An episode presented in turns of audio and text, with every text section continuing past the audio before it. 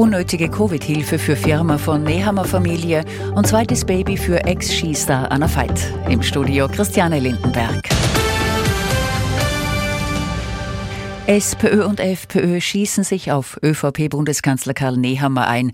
In der Corona-Krise hat die Marketingagentur, die zum Teil seinem Vater und seinem Bruder gehört, rund 165.000 Euro an Förderungen erhalten. Laut Rot und Blau war die Subvention unnötig, weil die Firma Gewinne geschrieben hat. Von der Agentur heißt es, man hätte alle rechtlichen Bedingungen eingehalten.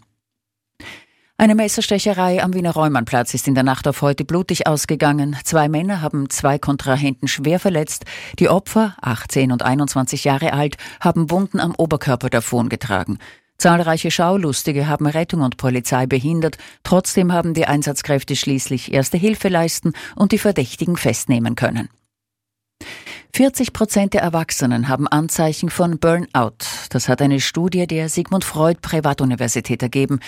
Der häufigste Auslöser ist die massive Teuerung und die damit verbundene soziale Ungleichheit. Die Symptome muss man ernst nehmen, sagt der Psychologe Oliver Scheibenbogen vom Anton Proksch Institut. Die häufigsten Symptome ist äh, ein, ein, ein Erschöpfungsgefühl, dann kommt zunehmend auch so eine emotionale Distanzierung und Gereiztheit dazu und eine subjektive Einbuße zuerst der Leistung, die dann später auch objektiv spürbar wird. Das heißt, ich kann dann auch tatsächlich weniger Leistung erbringen. Scheibenbogen rät, das Problem nicht allein zu bekämpfen, sondern mit Freunden anzusprechen. Berlin bestätigt den Abhörfall bei der Luftwaffe. Der russische Staatssender RT hat gestern ein mitgeschnittenes Gespräch von vier hochrangigen deutschen Offizieren veröffentlicht. Sie diskutieren, wie Taurus-Marschflugkörper in der Ukraine eingesetzt werden können. Kanzler Olaf Scholz verspricht schnelle Aufklärung. Bisher lehnt er die Lieferung der Marschflugkörper strikt ab. Anna Veit ist wieder Mutter geworden. Auf Instagram hat die frühere Skirennläuferin geschrieben, die größten Wunder sind ganz klein. Liebe Lotte, willkommen in unserer Familie. Sohn Henry hat also eine kleine Schwester bekommen.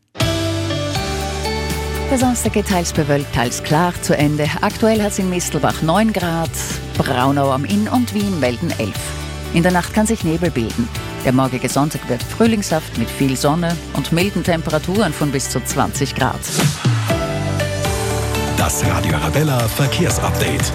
In Wien staut sich auf der linken Wienzeile zurück bis auf den Karls, Karlsplatz. Pardon, Sie brauchen 20 Minuten länger als sonst. Und der Ring und die Zweierlinie sind nach wie vor abschnittsweise gesperrt wegen der Demo. Gute Fahrt.